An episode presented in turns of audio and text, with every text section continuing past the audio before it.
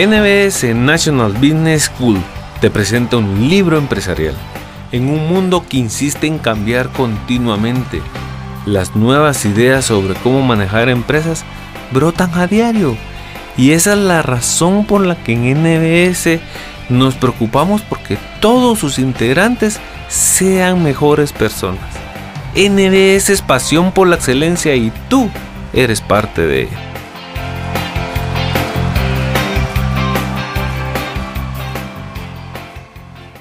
Tal y como demuestran las frecuentes y numerosas encuestas realizadas a los consumidores actuales, cada vez son más las personas que buscan llenar sus vidas con sentido y no con meras posesiones. Esta búsqueda del sentido es lo que está provocando un giro en las expectativas frente al mercado, la oferta laboral e incluso la propia naturaleza del capitalismo. La sociedad empieza a considerar de manera consciente que las empresas deben ser responsables tanto ante ella como ante las propias exigencias del mercado. Se impone un nuevo concepto de empresas humanistas, gestionada de manera que sus clientes, empleados, socios comerciales e inversores desarrollen un vínculo emocional con ella. Al modo del equipo deportivo favorito de cada uno. Las empresas humanistas o las empresas que se hacen querer intentan optimizar su valor no solo para sus partes interesadas, sino de igual modo para la sociedad en su conjunto. El valor que crean no solo es económico, sino también emocional, social y de experiencia. Las personas que interactúan con estas empresas se sienten seguras y satisfechas de trabajar o comprar en ellas, formar parte de sus inversores y tenerlas en su entorno. Existen muchas empresas prósperas y dignas de admiración en varios sentidos y que sin embargo no ejercen ninguna atracción emocional sobre sus clientes. Para garantizar y mejorar sus perspectivas de éxito, las empresas tendrán que aprender a combinar su dimensión emotiva con su eficiencia operativa. En otras palabras, habrán de demostrar a sus clientes que son empresas con alma. Empresas que se hacen querer. ¿Qué están haciendo algunas empresas para que el mundo sea un lugar más habitable y feliz? Rajendra Sisodia, David Wolf y Hadgish Shet. Introducción.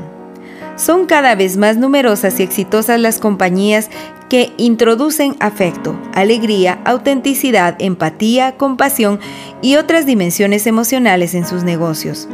Estas empresas se hacen querer por las partes interesadas, clientes, empleados, socios, etc., porque comparten valores, políticas y atributos operativos que les aseguran un éxito duradero en el mercado, la lealtad de sus consumidores y el agradecimiento de la sociedad. Por ejemplo, realizan sus actividades dentro de un sistema en el que convergen los interesados de todas partes, lo cual les posibilita combinar acciones aparentemente contradictorias, tales como pagar salarios altos, ofrecer precios bajos y obtener sustanciosos beneficios. Whole Foods los sueldos de los ejecutivos son relativamente modestos, así es en Costco, cuyo director general Jim Sinegal gana 350 mil dólares anuales, mientras el promedio entre las 500 compañías más grandes del mundo es de 11,75 millones de dólares. En el nivel ejecutivo prevalece la política de puertas abiertas. Cualquier empleado tiene acceso a los máximos responsables de la empresa o incluso el protocolo social llega a ser suspendido en momentos de crisis. Harley Davidson Honda la remuneración de los empleados y los beneficios de la empresa están por encima de lo habitual en la industria. Trader Joy dedican mucho más tiempo que su competencia a la formación de su personal. The Container Store. La rotación de empleados es considerablemente inferior a la media. Southwest Airlines. Los miembros de la plantilla disponen de la suficiente autonomía como para que el cliente vea resueltos sus problemas en un tiempo de espera mínimo. Wigman Foods Markets. Realizan un esfuerzo consciente para contratar a personas entusiasmadas con la empresa y sus productos. Patagonia. Tratan de humanizar la experiencia que clientes y empleados viven en la empresa, al igual que el entorno de trabajo. Google. Alimentan una auténtica pasión por sus clientes e intentan conectar con ellos a un nivel más profundo. JetBlue Sus gastos en marketing son notablemente más bajos que los de sus competidores, mientras que la satisfacción y la fidelidad de sus clientes es mucho más alta. Jordan's Furniture. Tratan a sus socios con honestidad, ayudándoles a alcanzar unos mayores niveles de productividad, calidad y rentabilidad. Honda honran más el espíritu de las leyes que su letra. Aplican de manera uniforme unos estándares operativos muy altos, con independencia de la legislación local, que puede ser más permisiva. IKEA. Tienen claro que la cultura corporativa es su mayor activo y fuente principal de su ventaja competitiva. Southwest Airlines sus culturas corporativas son resistentes a presiones accidentales a corto plazo, a la vez que poseen la capacidad de adaptarse cuando es preciso. De ahí que sean las más innovadoras en sus industrias. New Balance. A continuación veremos cómo una organización puede entusiasmar a cada una de las cinco partes interesadas de una empresa moderna, la sociedad, las comunidades locales, nacionales y globales, gobiernos e instituciones sociales los socios y los distribuidores, los inversores, accionistas individuales y colectivos, los clientes, tanto clientes actuales, futuros y también anteriores, y los empleados junto con sus familias.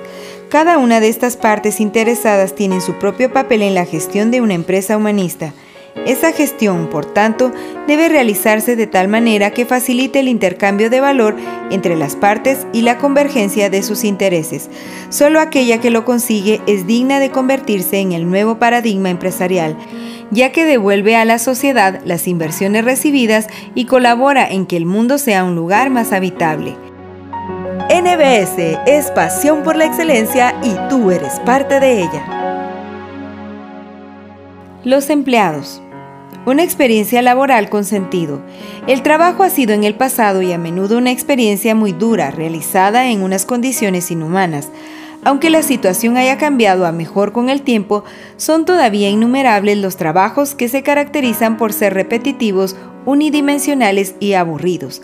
Hoy en día las personas no esperan recibir de su desempeño laboral únicamente beneficios económicos, sino también psicológicos, de modo que les permitan sentirse comprometidos, satisfaga sus necesidades sociales y tenga para ellas un sentido.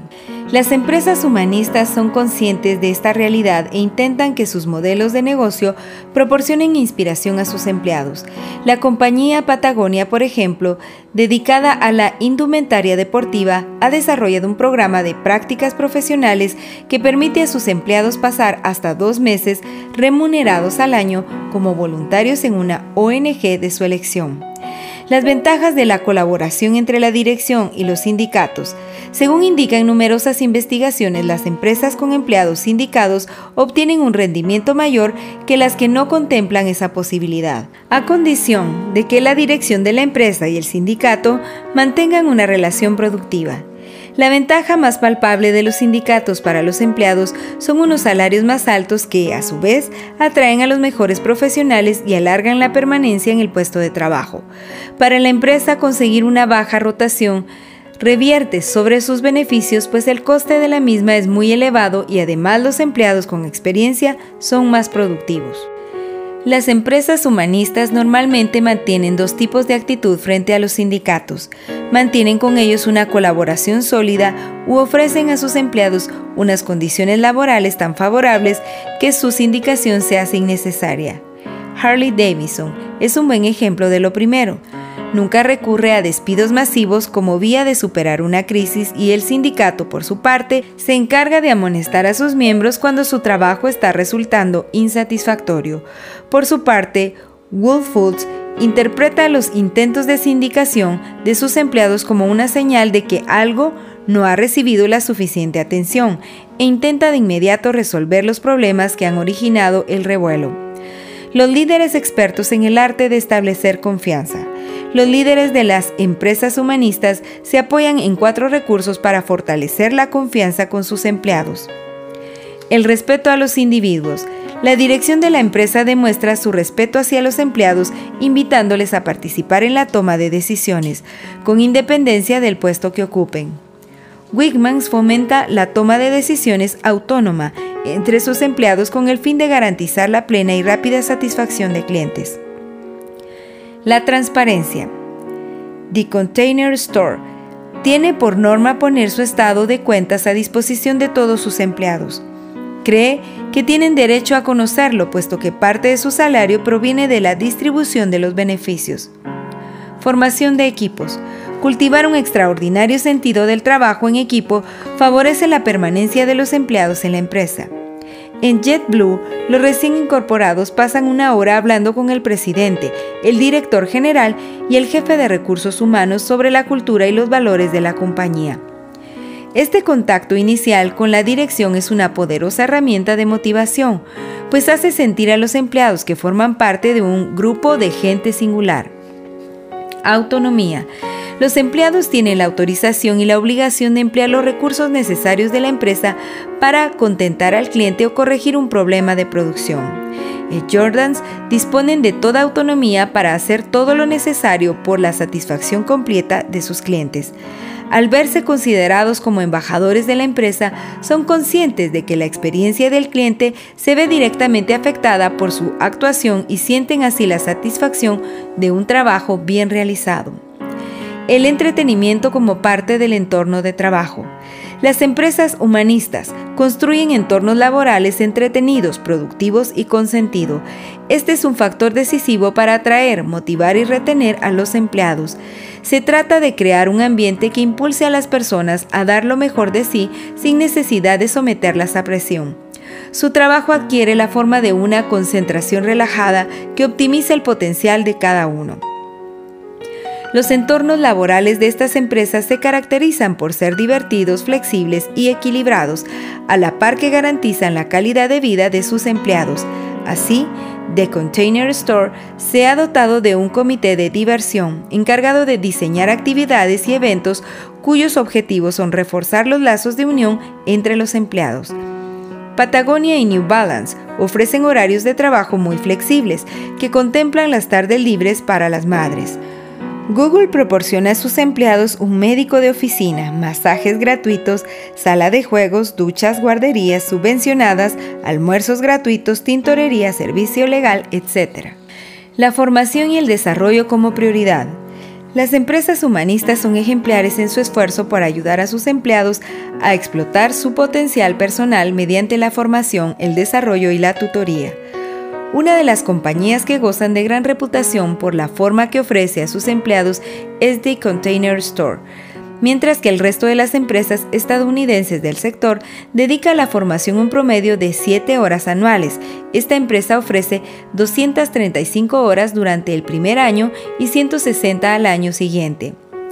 UPS lanzó en 1999 su programa Ganar y Aprender, que sirvió para que sus 20.000 empleados a tiempo parcial cursaran estudios universitarios. El objetivo consistía en incitarles a convertirse en trabajadores a tiempo completo y que alcanzasen los puestos de mando en la compañía. El programa firmó convenios con 242 universidades y permitía el pago aplazado de los estudios, lo cual hacía que esta oportunidad resultara muy atractiva para el personal.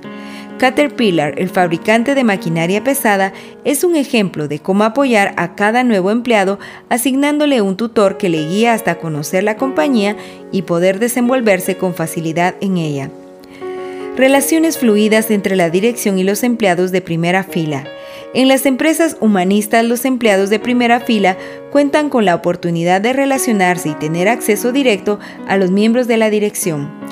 Las razones para ello son dos supone una fuente de motivación tanto para los empleados como para la directiva y hace posible que personal de todos los niveles pueda contribuir con sus ideas y sugerencias a la mejora de la gestión de la empresa. Por ejemplo, JetBlue trata de implicar a todos los empleados en las sesiones que les conciernen y mantenerles informados en cuestiones de estrategia y crecimiento. Su director general, Dave Neeleman, suele tomar algún vuelo de la aerolínea al menos una vez por semana, haciéndose notar entre clientes y empleados, buscando con ello oír sus opiniones, reacciones, comentarios o quejas. Los beneficios de estas políticas para los accionistas.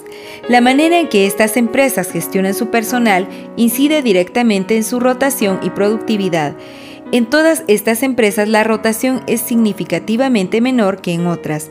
Así, por ejemplo, los empleados de Costco ganan el doble que los de su competidor directo Walmart y sin embargo generan el triple de beneficios para su compañía. La explicación reside en que una escasa rotación y una productividad alta están intrínsecamente relacionadas porque la primera garantiza la presencia de unos empleados con gran experiencia en su medio laboral, que a su vez favorece la productividad más alta. NBS es pasión por la excelencia y tú eres parte de ella. Los clientes, el nuevo paradigma del marketing. El marketing actual aún debe mucho a su paradigma del siglo XX, que se basaba en la seducción, conquista y manipulación de los consumidores. Siguen siendo numerosos los vendedores que todavía se obsesionan por aprender a controlar las mentes de sus clientes potenciales. Para ellos la idea de una colaboración con los mismos para satisfacer sus necesidades resulta bastante extraña. La promoción y la venta agresiva de productos y servicios que anteponía los objetivos del vendedor a las necesidades de los consumidores ponían en riesgo la ética comercial, convertía a los consumidores en presas y a los vendedores en depredadores. Dicho paradigma está condenado a pasar a la historia. Frente a él se erige uno nuevo y diferente, basado en el cuidado y la sanación como antídotos ante la deshumanización hacía de los consumidores mecanismos desprovistos de deseo que únicamente respondían a ciertos estímulos. No es posible comprender el rendimiento superior de las empresas humanistas sin tener en cuenta el papel que juegan en su éxito el amor y las estrategias de marketing basadas en la sanación. La capacidad de estas compañías poseen de inspirar el amor del empleado hacia el trabajo y de los consumidores hacia la empresa, así como las estrategias de marketing que sanan las necesidades o dificultades de los clientes, son los factores que determinan su ventaja frente a la competencia. Una de las marcas que ya ha abandonado el marketing tradicional y lo ha sustituido por un concepto o proceso de sanación para sus clientes es Dove la idea de belleza que Dove difunde no es la de una belleza idealizada, sino la que se puede encontrar en la vida real. La marca decidió promover esta noción después de que una encuesta mostrara que solo el 2% de las mujeres se consideraban guapas. Apenas había un 13% muy satisfechas con su peso y otro 13% muy satisfechas con su belleza. Esto constituía el signo de una oportunidad antes no reconocida pues la marca comprobó que era posible hacer algo para mejorar la autoestima de las mujeres. La compañía propietaria de Dove, Unilever, decidió lanzar una campaña publicitaria global con el objetivo de redefinir el ideal de belleza. Se abrió un portal web dedicado a la belleza real con el fin de ofrecer inspiración a mujeres reales proveniente también de mujeres reales como ellas. La web prometía ayudarles a revelar su belleza auténtica, a través de artículos en los que procurarían informar, inspirar e infundirles confianza en ellas mismas. El poder del mensaje curativo de Dove procede de la empatía que la marca ha logrado establecer con sus clientes. Los resultados de esta campaña superaron todas las expectativas en Europa donde se puso en marcha por primera vez la venta de sus lociones reafirmantes. Superó un 110% los pronósticos de venta en el año 2004. El compromiso de los empleados genera el compromiso de los clientes. Conseguir un buen servicio al cliente comienza por la contratación de personas comprometidas con su trabajo y con los consumidores a los que prestarán servicio. El trabajo de unos empleados satisfechos consigue unos clientes complacidos. Unos salarios más altos reducen todos los costes relacionados con los empleados y, por extensión, los costes de marketing al tiempo que las ventas aumentan. Inversamente, salarios bajos y beneficios escasos fomentan la rotación del personal, que como queda dicho perjudica a la productividad y eleva los gastos de contratación y formación. Las empresas humanistas buscan candidatos con un interés genuino por el segmento de clientes al que se dirige la organización. Por ejemplo, la filosofía de negocios de la Whole Foods se resume en su lema, comida íntegra, personas íntegras, planeta íntegro. La compañía no busca solo a aquellos candidatos con disposición a trabajar en los puestos que el negocio les favorece, sino a unos verdaderos fanáticos de la cocina. Whole Foods es consciente de que el entusiasmo de sus empleados no solo proporcionará a los clientes una agradable experiencia en sus compras, sino que generará más beneficios por empleados. NBS es pasión por la excelencia y tú eres parte de ella. Los inversores, la identidad del inversor actual. Poseer acciones ya no es un monopolio de los ricos privilegiados, cada vez son más los pequeños accionistas que tienden a confundirse con la mayoría de la sociedad. La protección de sus intereses se ha convertido en una de las prioridades de las agendas políticas actuales. El aumento de estos pequeños accionistas obliga a las empresas a ser más transparentes en su gestión y a tener en cuenta los valores morales de dichos accionistas. Muchos de ellos quieren practicar la llamada inversión con responsabilidad social, invertir su dinero en empresas que reflejen sus valores personales y prioridades sociales, mejoren la calidad de vida de la sociedad en general, haciéndola más justa en el sentido económico y más sostenible en sentido ecológico. La manera Zen de obtener beneficios. Para las empresas humanistas el éxito tiene que ver más con una obsesión por los resultados financieros, con ayudar a la sociedad a resolver sus problemas y apoyar a sus miembros en el desarrollo de sus talentos y capacidades. Son conscientes de que la mejor manera de obtener beneficios es buscarlos indirectamente. Este principio lo ilustra una paradoja que bien podría haber sido extraída de la filosofía Zen. Cuanto más nos esforcemos en ganar dinero, menos ganaremos. Las empresas más centradas en el beneficio no son siempre las más prósperas, mientras que las más ricas son a menudo aquellas que no se preocupan únicamente de los beneficios. La investigación llevada a cabo por una de las consultorías más prestigiosas del mundo, McKinsey, ha demostrado que las firmas sanas son las que pueden mantener un rendimiento superior a largo plazo. Todas ellas se caracterizan por una estrategia sólida, unos activos en buen estado, productos y servicios innovadores, una aprobada reputación entre los consumidores, los legisladores y el gobierno, y a la vez demuestran ser capaces de atraer, retener y formar a unos empleados excelentes. Sin embargo, abundan las empresas que perjudican al inversor intentando conseguir unos resultados excepcionales a corto plazo y dañando así sus perspectivas de crecimiento a largo plazo. Medidas tales como el recorte de personal, la reducción de los niveles de servicio y otras deterioran el rendimiento a largo plazo, por lo que los inversores deberían leerlas en clave de advertencia para la futura salud de la empresa. Reforzar los vínculos entre inversores, empleados y clientes.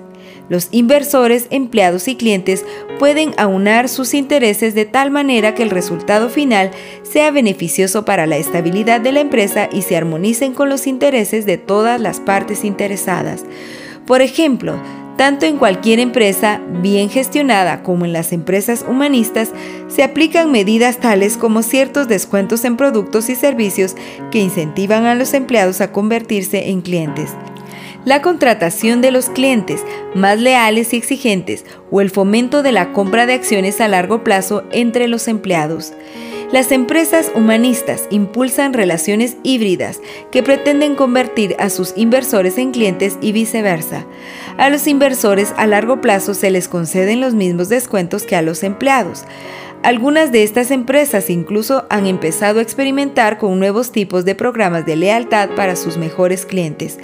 A estos se les premia con acciones en lugar de obsequiarles con productos o servicios gratuitos como se ha hecho tradicionalmente. Así la cadena hotelera norteamericana Jamieson Inc. concede a los clientes que pasan más de tres noches al año en sus establecimientos acciones cuyo valor asciende al 10% del precio por habitación además de disponer de una oferta exclusiva de acciones sin comisión para sus huéspedes habituales.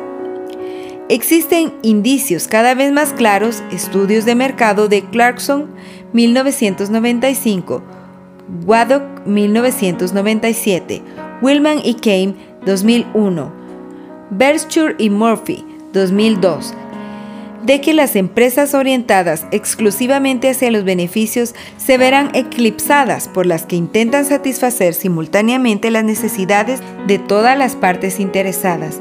Este modelo de negocio se convierte poco a poco en el favorito de un número creciente de clientes, empleados, socios, inversores y sociedades. La experiencia de las empresas humanistas demuestra que sus inversores obtienen beneficios garantizados a largo plazo y a menudo incluso a corto, con mucho menor riesgo que si se tratara de inversiones en empresas que no comparten su cultura ni valores. Los socios, la armonía entre las partes interesadas frente a su explotación. Los líderes de las empresas humanistas invitan a sus socios a colaborar en el progreso de la compañía y en el suyo propio en lugar de tratarlos como un objeto de explotación. Por ejemplo, la compañía de calzado deportivo New Balance ha decidido no competir con sus distribuidores y no vender sus productos directamente a los consumidores. Para el director general, Jim Davis, sus distribuidores son socios y no competidores. Davis emplea la mayor parte de su tiempo visitándolos, trabajando codo a codo junto a ellos para mejorar las ventas y compartiendo información sobre tendencias la compañía ha decidido mantener sus fábricas de calzado en Estados Unidos, donde paga 15 dólares la hora a sus trabajadores, y no trasladarlas a China, donde el coste de producción es de 0,30 dólares por hora con el fin de consolidar su posición preferente entre los distribuidores, que así consiguen completar su stock mucho antes que si tuvieran que esperar un cargamento desde China.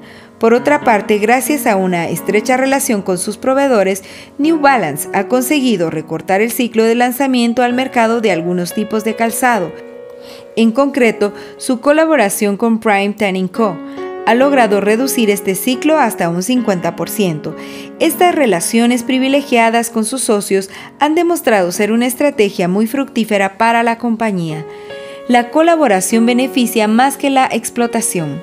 Las empresas humanistas se esfuerzan en conseguir que sus socios se beneficien de la relación mutua. En la práctica, esto significa colaborar para que estos obtengan mejores resultados financieros. La compañía automovilística Honda es ampliamente reconocida como un líder mundial en la gestión de la cadena de aprovisionamiento. Esta reputación la ha conseguido gracias a la calidad y los buenos resultados de las relaciones con sus proveedores. Honda es más un armador que un fabricante, ya que no produce la mayoría de las piezas de sus vehículos. En tal contexto, los proveedores son considerados más como verdaderos socios que como unos recursos prescindibles. Unos proveedores sometidos a presión o expuestos a una alta rotación de empleados en sus filas perjudicarían considerablemente a la calidad de los productos Honda y aumentarían los costes de producción. Por esos motivos, todas las relaciones de la firma con sus proveedores se desarrollan en clave de colaboración. Las demandas no se dictan, sino que se negocian. La compañía no solo colabora con sus proveedores para alcanzar unos niveles más elevados de productividad, calidad y rentabilidad, sino que les anima a ofrecerles sugerencias sobre cómo mejorar sus propios procesos. Como resultado de estas propuestas y del recurso de los mejores proveedores, Honda consiguió reducir en un 21% los costes de fabricación de su modelo Accord. Donde mejor se da a conocer el interés de Honda por la optimización de su cadena de abastecimiento es en el programa Best Partner. Se trata de un programa que combina el análisis de calidad con las técnicas de resolución de problemas y con él se abordan las cinco áreas de mejoras estratégicas. El mejor posicionamiento, la mejor productividad, el mejor producto, el mejor precio, los mejores socios. Los equipos de Honda que llevan a cabo este programa están presentes en 90 de sus 400 proveedores y han conseguido mejorar su producción en un 48%. Ser exigentes no es incompatible con los beneficios. Las empresas humanistas han demostrado que es posible respetar los más altos requisitos de calidad a la vez que generar unos altos beneficios. IKEA, la compañía mobiliaria más grande del mundo, ha alcanzado su puesto actual gracias, entre otros factores, a la aplicación de unas exigencias medioambientales muy estrictas a sus proveedores y no a pesar de ellas, como se podría pensar a primera vista. En concreto, IKEA requiere de sus proveedores de madera la aplicación de los estándares más estrictos en la producción y tratamiento de la madera, como las autorizaciones correspondientes de explotación, la eliminación de ingredientes químicos nocivos, el embalaje ecológicamente adecuado, etc. Esta preocupación tan estricta por los estándares sorprende a más de un proveedor, pero estos aprenden rápidamente a adaptarse si quieren mantener su colaboración con IKEA. Este tipo de relaciones crean un valor añadido tanto para los socios como para otras partes interesadas de la empresa. La lealtad de los consumidores se refuerza, la rotación de los empleados disminuye y la productividad aumenta.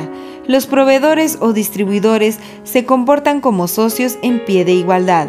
Las comunidades se benefician de innumerables maneras de la convergencia entre sus intereses y los de la empresa y los accionistas ven crecer su inversión. NBS es pasión por la excelencia y tú eres parte de ella. La sociedad. Las empresas humanistas consideran que el bienestar de todas las partes interesadas, incluida la sociedad, es un fin en sí mismo y no un medio para optimizar el valor de las acciones operan con una conciencia clara del impacto que sus actuaciones ejercerán sobre el mundo que les rodea y cumplen con sus obligaciones sociales de múltiples maneras. Fomentan la implicación de los empleados, el protagonismo que juegan los empleados en las iniciativas sociales de estas empresas es característico de su grado de implicación en la sociedad circundante. Es el caso de los empleados del fabricante de ropa deportiva Ray, encargados de nominar a las organizaciones que tendrán derecho a solicitar subvenciones de la compañía. Las subvenciones se conceden a organizaciones dedicadas a la conservación del medio ambiente y a la promoción de los deportes al aire libre. Todas estas empresas fomentan y premian el voluntariado de sus empleados en iniciativas que benefician a las comunidades en las que operan. En cada una de sus plantas de Nueva Inglaterra, New Balance ha establecido una relación estable con la comunidad local donde se encuentra, a través de su programa de relaciones con la comunidad. Cada mes se ofrecen oportunidades de voluntariado a los empleados de cada una de las plantas. El interés de los trabajadores por el voluntariado a menudo supera el número de personas requeridas y la compañía se preocupa de que sus méritos sean reconocidos.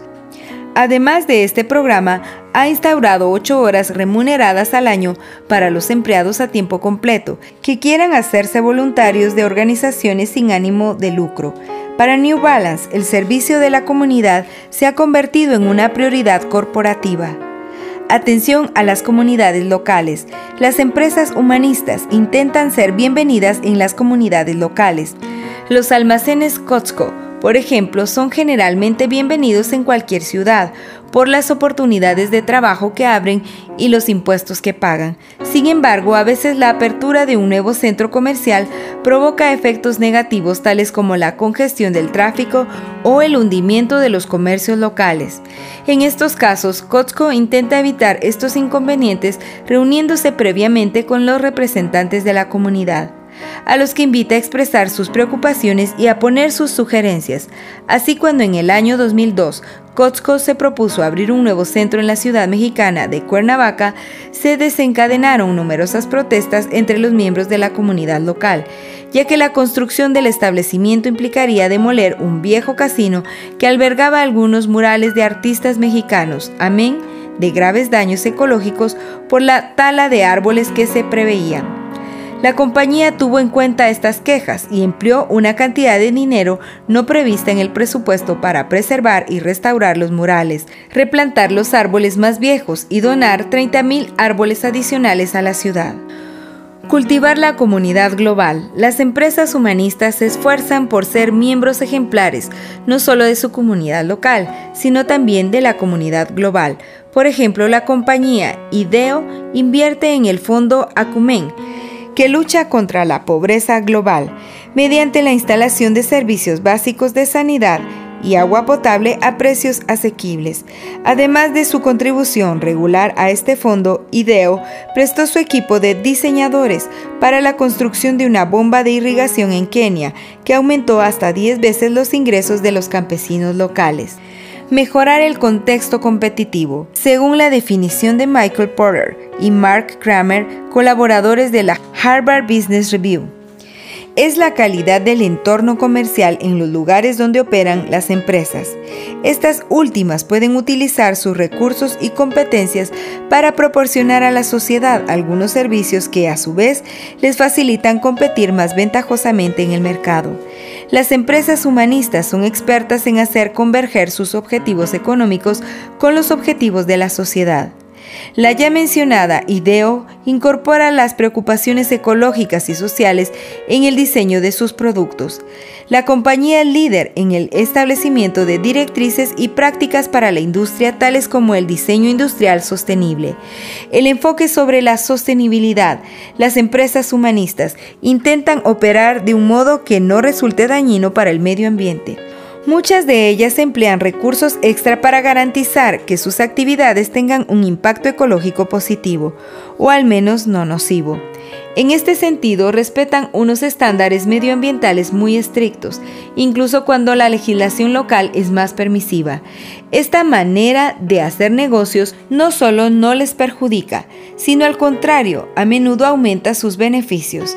BMW, por ejemplo, considera que la reducción del impacto medioambiental de sus plantas no es solo su obligación legal, sino también parte de su cultura corporativa. Su planta en Carolina del Sur fue galardonada en el 2003 con el Premio al Liderazgo en Energía Verde, que concede la Agencia de Protección Medioambiental de Estados Unidos por la construcción de un gasoducto de transporte de metano desde una fuente local, un elemento necesario para la generación del 25% de la electricidad que la planta necesita. Cooperación con los gobiernos. En la actualidad se tiene a una cooperación cada vez más estrecha entre los gobiernos y las corporaciones, en la medida en que las empresas van reconociendo el impacto que ejercen sobre las comunidades en las que operan y viceversa, empiezan a reconocer el papel de los gobiernos como representantes de la sociedad. En este contexto, las empresas humanistas ven en los gobiernos a unos destacados socios para la consecución de sus objetivos y la creación de un entorno mejor para todos. Estas empresas cuidan la calidad de su colaboración con los gobiernos en las tres áreas de interés común, el pago de impuestos, el respeto a la ley y la realización de objetivos sociales. En 2005, el desastre provocado por el huracán Katrina sacó a la luz la capacidad de la empresa privada para subsanar las carencias de la gestión estatal allí donde se dan necesidades sociales varias compañías jugaron un papel muy destacado en la preparación para el impacto del huracán y la gestión de sus secuelas. Walmart, Home Depot y Valero. Sus actuaciones demostraron que, a pesar de la inviabilidad del estado de bienestar, las necesidades que originaron este concepto persisten y su satisfacción dependerá en el futuro de la empresa privada de una manera consciente. Conclusión. Los rasgos distintivos de las empresas humanistas. En conjunto, los rasgos distintivos que definen a las empresas humanistas son siete. Desafían libremente los dogmas de sus respectivas industrias. Las compañías más prósperas en cada industria dan forma a una serie de fórmulas de éxito que las otras empresas intentan emular. Las empresas humanistas cuestionan abiertamente estas fórmulas. Por ejemplo, el éxito de Nike basado en el estilo del calzado, la externalización de la producción, enormes presupuestos de marketing o el apoyo de grandes deportistas, entre otros, ha sido abiertamente desafiado por la compañía con el crecimiento más rápido del sector. New Balance, su modelo de negocio supone la fabricación del 30% de calzado en Estados Unidos. El carácter funcional y cómodo del producto y unos gastos de marketing notariamente más reducidos que los de Nike. Crean valor haciendo converger los intereses de las partes interesadas, el fundamento del modelo de negocio de las empresas humanistas y su rasgo más distintivo frente a otras organizaciones es la confluencia de intereses de todas las partes interesadas. El gigante de mensajería UPS logra que converjan las dimensiones económica, medioambiental y social de sus operaciones.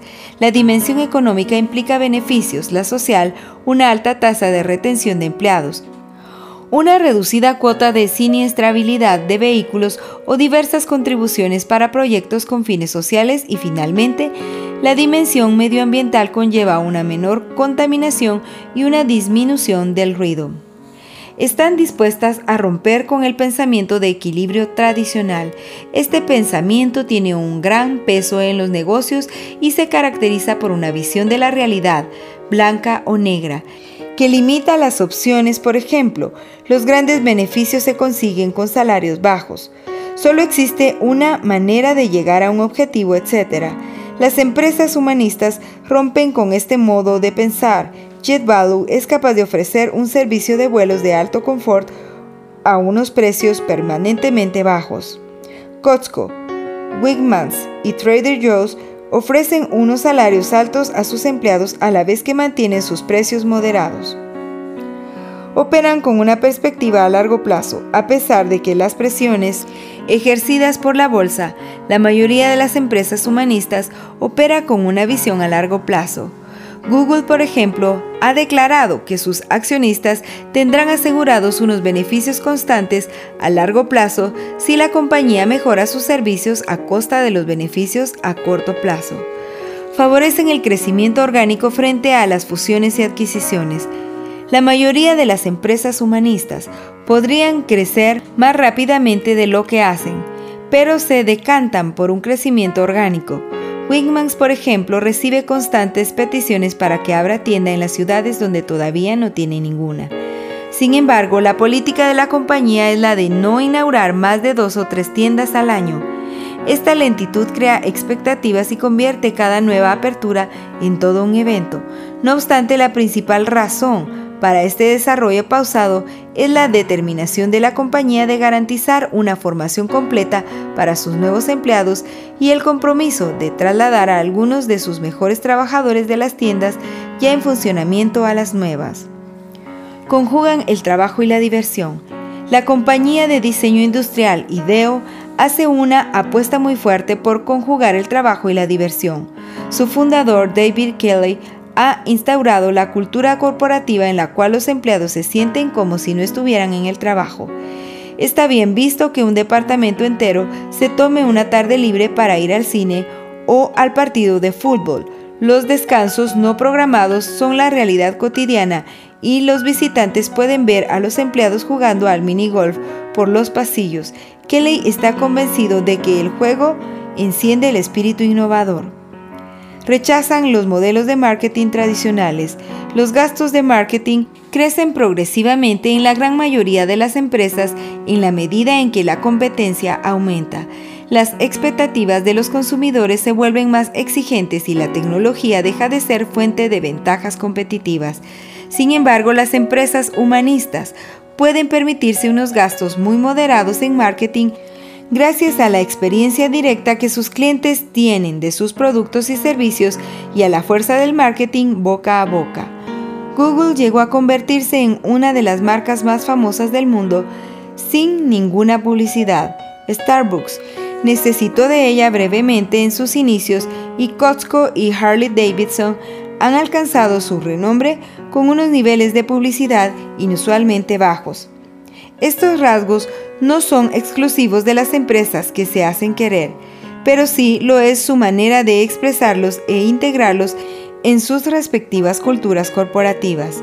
Son empresas que representan un nuevo modelo de negocio que la mayoría de organizaciones de tamaño mediano y grande se verán obligadas a adoptar si quieren asegurarse la supervivencia. La convergencia de intereses será un principio progresivamente decisivo tanto para sobrevivir como para crecer, y lo será igualmente para las empresas como para los individuos y las sociedades.